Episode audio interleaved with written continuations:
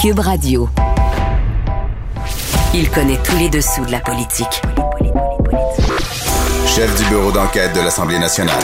Antoine Robitaille. Là-haut sur la colline. Là-haut sur la colline. Cube Radio. Bon lundi à tous. Aujourd'hui à l'émission, le prof Taillon se penche sur le projet de loi 28 qui met prétendument fin à l'état d'urgence sanitaire. Il se dit surpris par ce geste législatif du gouvernement, geste qui arrive tardivement et qui nécessitera probablement un autre projet de loi avant la fin de l'année, et ça, c'est la prédiction du prof Taillon. Ensuite, comment notre Dominion peut-il déclarer la guerre exactement? Constitutionnellement, les élus doivent-ils être consultés? Mais d'abord, mais d'abord, c'est l'heure de notre rencontre quotidienne avec Réminado. Réminado. Tout a été mauvais. Ça a été un spectacle désolant. C'était triste de voir ça. Antoine Robitaille. On sait bien, vous voulez faire du nationalisme, mais non, on veut justement contrebalancer cette délocalisation-là politique. La rencontre. Un jour, on fera notre débat. Oui, oui, bien sûr. Métal sur métal. C'est le moment de vérité. La rencontre. Nado Robitaille.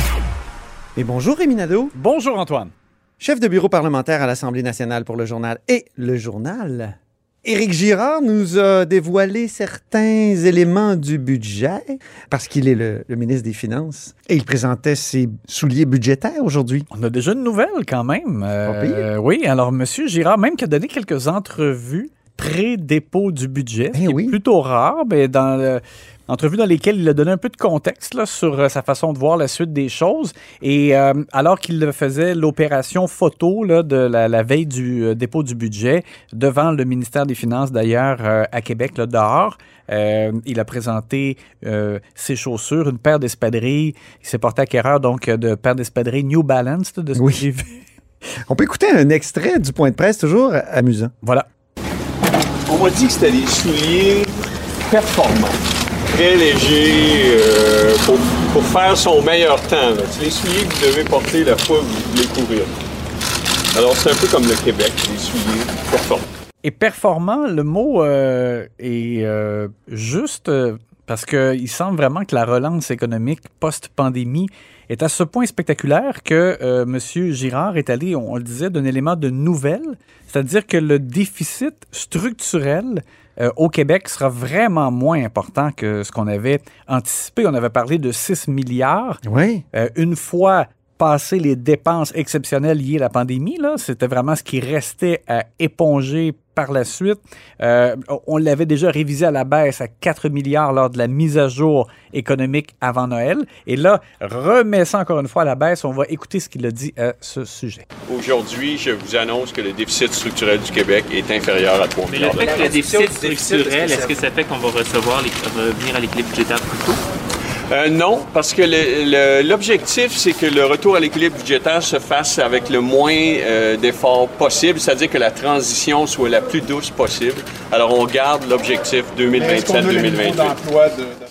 Alors, ça veut dire donc, euh, comme il l'a dit, M. Girard, on garde l'objectif 2027-2028 pour ramener l'équilibre budgétaire. Et il l'avait donc mentionné dans une entrevue. Il a l'intention d'y aller en douceur, de faire en sorte que les Québécois ne sentent pas trop qu'on revienne à l'équilibre budgétaire, donc sans imposer des mesures dites d'austérité ou de réduction drastique de dépenses. Donc, effectivement, à moins de 3 milliards, ça paraît réaliste, puisque 2028, c'est quand même une, euh, dans quelques années. Il y a une marge de manœuvre possible. Euh, en même temps aussi, euh, il l'a mentionné, il y a de l'incertitude dans l'air. Énormément. L- Peut-être une sixième vague, la guerre mondiale qui, qui, qui est à l'horizon quasiment. Ouais, qui menace, effectivement. Donc, et, bon, la guerre en Ukraine déjà.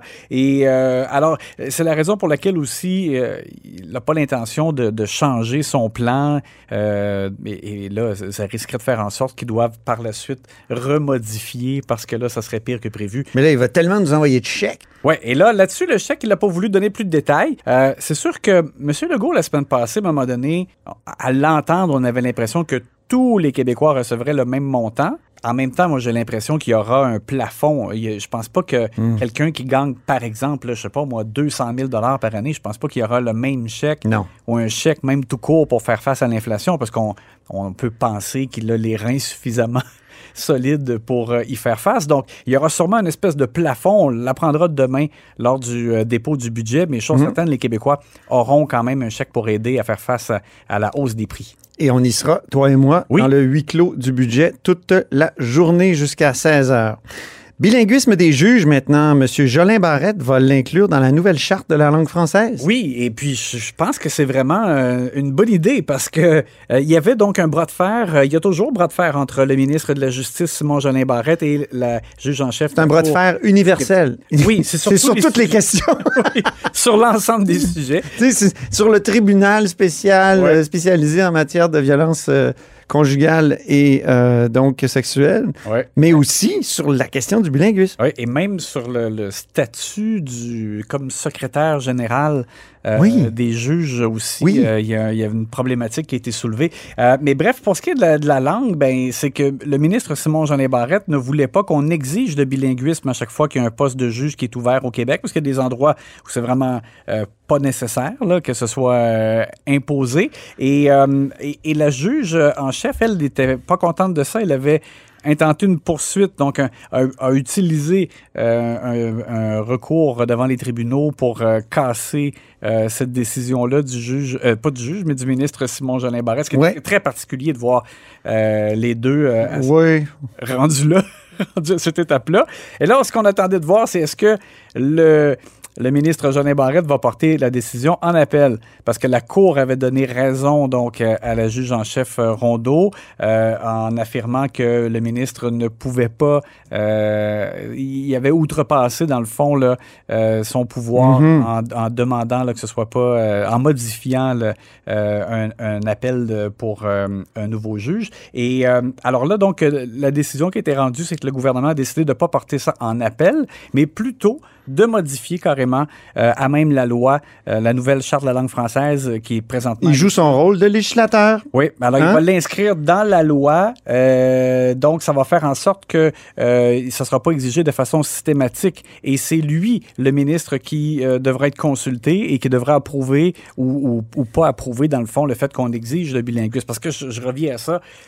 À la base, je pense qu'effectivement, par exemple, euh, on- on- il y avait, il était question de Saint-Jérôme. Je pense qu'à Saint-Jérôme, un juge peut entendre la plupart des causes Ben oui. euh, sans problème en français. Et de temps à autre, il peut y avoir recours à interprète. Et de temps à autre aussi, parce que ça arrive aussi, un juge peut entendre une cause euh, Et, particulière. et j'ajouterais une autre situation, Rémi. Il peut l'apprendre. Pendant ce qui, qui- tu sais, si la gouverneure générale du Canada peut ne pas parler une des deux langues officielles en promettant de l'apprendre, ben pourquoi pas un juge Ouais. euh, Surtout dans un que- bled? Surtout qu'on s'entend que la plupart du temps, là, euh, des, des- des excellents avocats qui peuvent être des, des bons candidats à devenir juges, c'est rare qu'ils sont pourris en anglais. là. Peut-être qu'il leur manque pas grand-chose pour euh, euh, dire qu'ils ils pourraient être bilingues là, euh, avec un peu, de, un peu de cours, comme tu dis, pendant leur, leur pratique. Dernier sujet pour aujourd'hui, on y va en musique. Elle s'en va, laissant tout derrière elle. Elle s'en va. Mais qui s'en va, Rémi? Je peux pas m'empêcher quand même de, de souligner que le joueur de batterie euh, fait un, un roulement assez mou. Hein, dans Oui. cette. Oui, oui, oui, mais c'est bon. tout, c'est une balade. C'est en douceur, c'est Une balade de Patrick Normand, elle s'en va. ça. Ouais.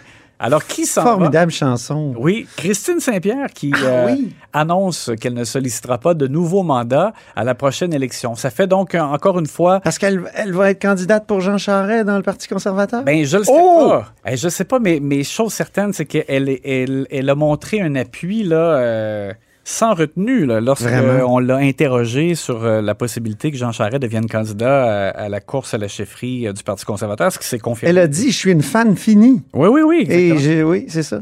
Alors, euh, écoute, elle pourra démon- démontrer tout son, son appui. Elle pourra euh, peut-être travailler pour lui. On verra, en tout cas. Mais bref, euh, chose certaine, on s'attendait à ce qu'il y ait d'autres départs au sein de la- du Parti libéral du Québec. Il y a déjà des vétérans qui ont annoncé qu'ils ne seront pas de retour. comme Tu par viens-tu d'André Boisclair, au- quand il est arrivé à la tête du PQ?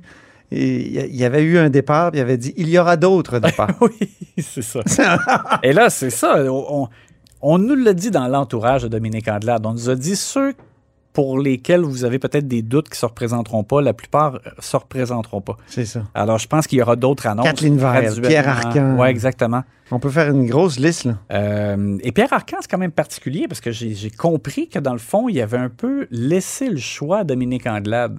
Euh, ça, il Ah, ouais? faudra voir parce que on m'a dit que, que M. Arcan aurait dit à Mme Anglade si euh, vous avez d'autres plans, il n'y a pas de problème. Si vous avez envie que je vous donne un coup de main ou euh, c'est pas impossible non plus. Alors, et euh, c'est- donc, Donc, euh, prêt à servir encore. c'est ce que j'ai compris. Oh! Mais euh, bon, il y en a d'autres qui ont annoncé qu'ils ne se représenteraient pas, comme Francine Charbonneau, notamment, Ouais. Lise Thériault.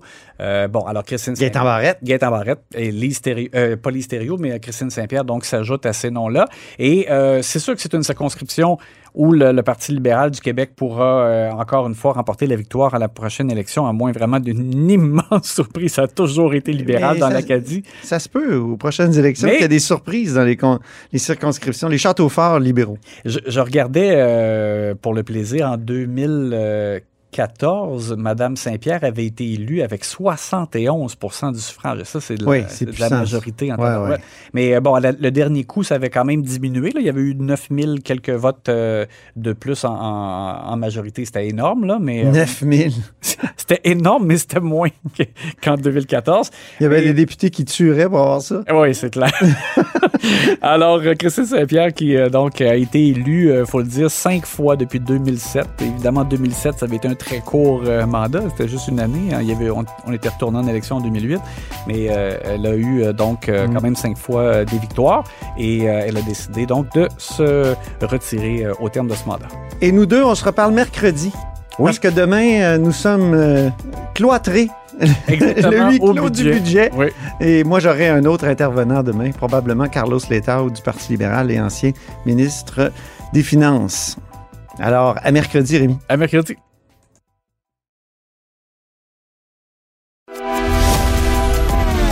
Grand philosophe, poète dans l'âme, la politique pour lui est comme un grand roman d'amour. Vous écoutez Antoine Robitaille, là-haut sur la colline. C'est lundi, jour de chronique consti. On s'érotise une question constitutionnelle à la fois. La traduction constitutionnelle. La question constitutionnelle. Et bonjour Patrick Taillon, Bonjour Antoine. notre chroniqueur constitutionnel et accessoirement professeur de droit à l'Université Laval. Commençons par parler de l'urgence sanitaire. Est-ce qu'on en est sorti ou non? Est-ce que ce projet de loi 28 nous permet d'en sortir ou non? Les oppositions se sont déchaînées contre ce projet de loi. Euh, Dominique Anglade a parlé de mascarade. Manon Massé a dit c'est la même chose que l'urgence sanitaire, mais sous un, un autre nom. Donc, euh, toi, le projet de loi t'a surpris? Surtout surpris euh, par sa forme rédactionnelle.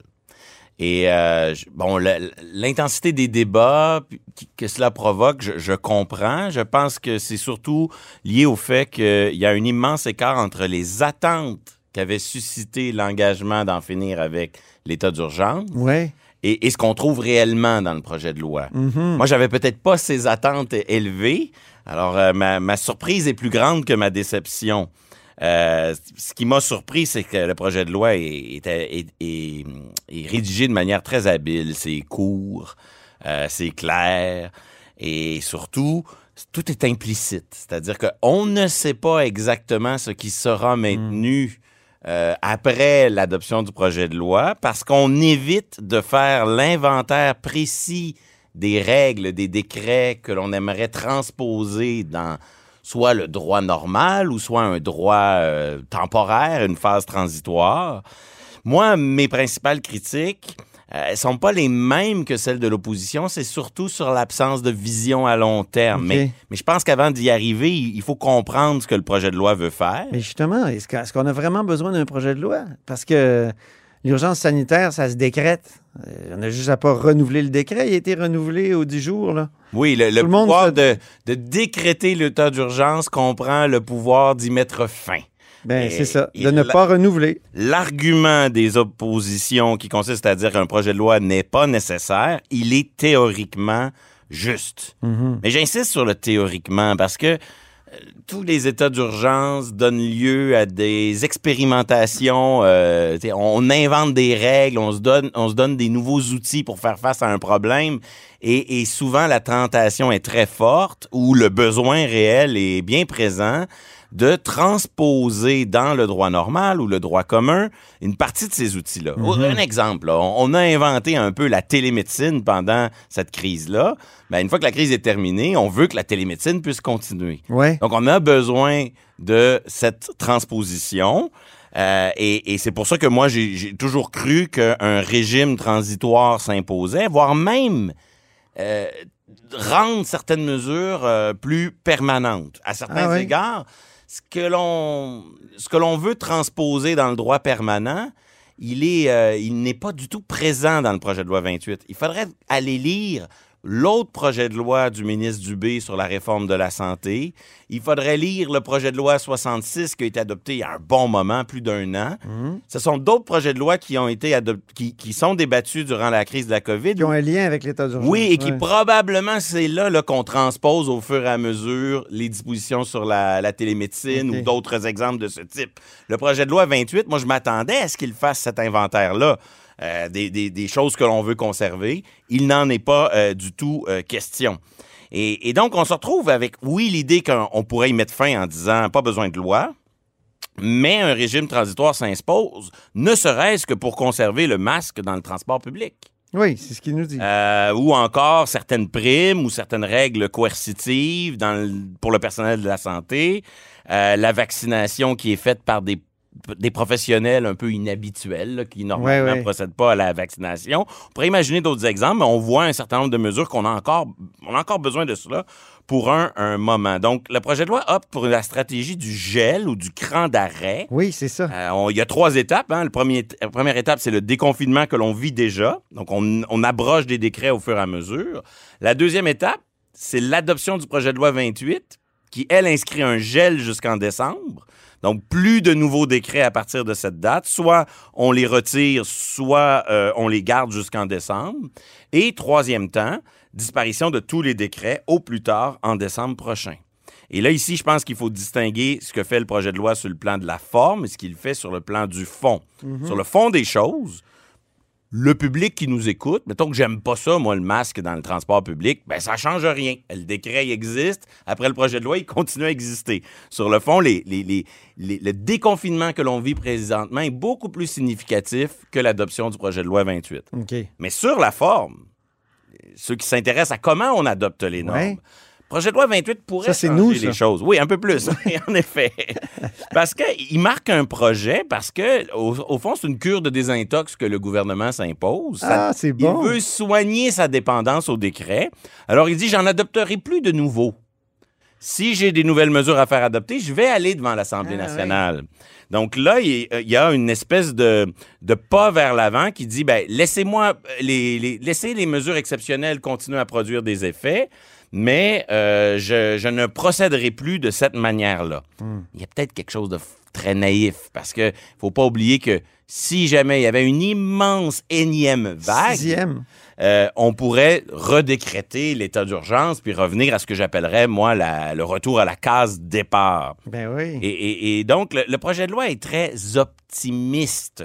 Euh, peut-être trop, peut-être même naïf. Surtout à- quand on regarde la situation En Europe. covidienne en Europe et en Asie. Depuis quand ce qui arrive en Europe ne nous rattrape pas durant Voilà. cette crise? Alors, c'est très naïf. Ça repose sur l'idée que la crise est irréversiblement derrière nous, Ouais. qu'il n'y aura pas de recul euh, en arrière et on se donne, on se donne aucun outil en cas de retour en arrière, si ce n'est le retour à la case départ, le gros état d'urgence, puis on ramène le tout.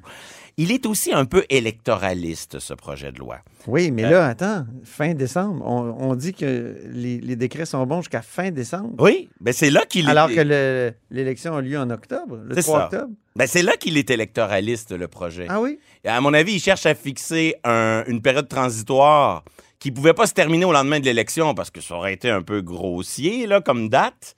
Il pouvait pas aller trop loin parce que ça aurait été critiquable. Fait que décembre apparaît comme une date un peu arbitraire. Et d'un point de vue strictement euh, scientifique, sanitaire, je crois pas que décembre, c'est la date la plus logique pour penser qu'on n'a plus besoin de rien. là.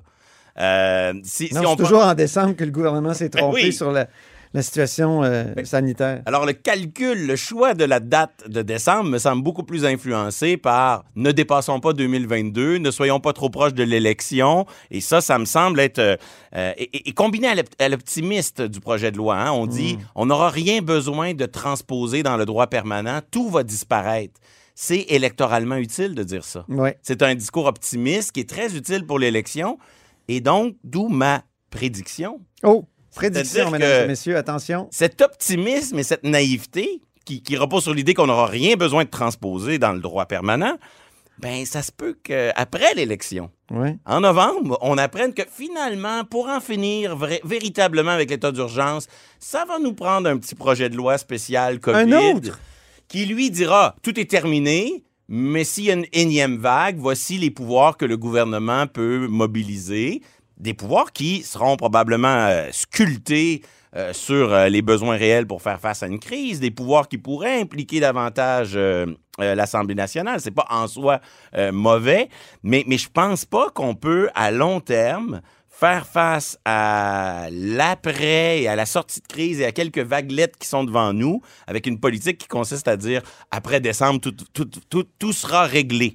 C'est ça. Et, et donc, je suis un peu surpris de voir les oppositions critiquer autant la demi-sortie de l'état d'urgence, autrement dit la période transitoire d'ici décembre, c'est ça qui est l'objet de leur critique, et en dire aussi peu sur l'absence de vision à long terme. Qu'est-ce qui arrive après décembre? Ça, ça me semble être la principale euh, Parce faiblesse. que eux aussi ont l'horizon électoral seulement? Dans Probablement. leur. Probablement, mais peut-être que la vague européenne et asiatique va nous rattraper avant l'élection. Oui. Et, et là, le gouvernement dit, ben non, moi, avec mon cran d'arrêt, je vais me débrouiller qu'avec les décrets qui restent en vigueur. Je, n'aurai plus le pouvoir d'en adopter d'autres, à moins de revenir à la case départ, ce qui serait quand même un, un échec, je pense, sur le plan euh, Vraiment. procédural. Oui. Deuxième sujet maintenant. Le Canada est-il en guerre et qu'est-ce que le droit constitutionnel nous dit de cette question Oui, épineuse de la déclaration de guerre? de- Oui, c'est ça. même sur la guerre et la paix, le droit constitutionnel a quelque chose à dire, faut croire. Ben, c'est Euh, sûr. D'abord, euh, Mais tu vas nous dire encore que c'est très mou, flou ici au Canada, oui, plus qu'ailleurs. alors qu'ailleurs, ça, ça a l'air très clair. Oui. Euh, ben, euh, par exemple, en France et aux États-Unis, pour ne prendre que deux exemples qui sont fréquemment mentionnés, les parlementaires, les élus du peuple ont un mot à dire lorsqu'il est question d'entrer en guerre. Et aux États-Unis, c'est en partie ça qui a retardé l'entrée en guerre lors de la Première et la Deuxième Guerre mondiale. Il fallait un appui au Congrès.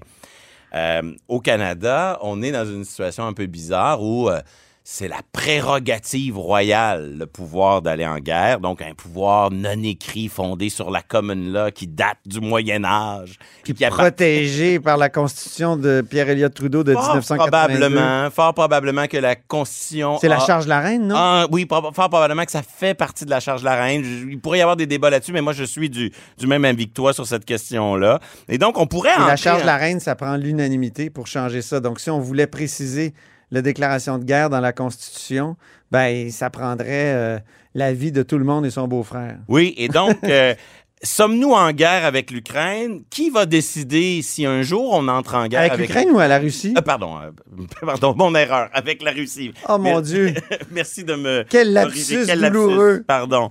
Mais, mais à la question de savoir euh, qui va décider si un jour nous entrons en guerre Ouais. officiellement, ben c'est juridiquement euh, la couronne, donc le, le gouverneur général, la reine, sur recommandation de Justin Trudeau. Ça, c'est ce que le droit nous dit. Mais Hmm. comme c'est pas ce qui est plus démocratique, ben, il y a une pratique depuis les années 2000, notamment, c'est- en fait, c'est le gouvernement Harper qui a été le plus systématique là-dessus. Il semble que le gouvernement Trudeau ait suivi de consulter la Chambre des communes. Mais ça, c'est pas du tout obligatoire. C'est comme une convention constitutionnelle naissante. Ah, Et il faut voir si Justin Trudeau se sent lié par ça. Donc, Ouais. euh, euh, au-delà de la question de savoir si le Canada va éventuellement entrer en guerre, euh, moi, j'aimerais bien avoir la réponse. Est-ce que Justin Trudeau consultera, oui ou non, si, si- si la, la Chambre des communes sur, sur la question? Il me semble qu'il ne faudrait pas qu'on ait de recul sur Pe- cette question. petite parenthèse, mais si jamais la Russie attaque, mettons, la Pologne, là, ça déclenche l'article 5 de l'OTAN.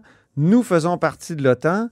Est-ce qu'automatiquement le Canada se retrouve en guerre ou est-ce qu'il faut absolument consulter le Parlement avant de, de participer à l'effort de guerre de l'OTAN?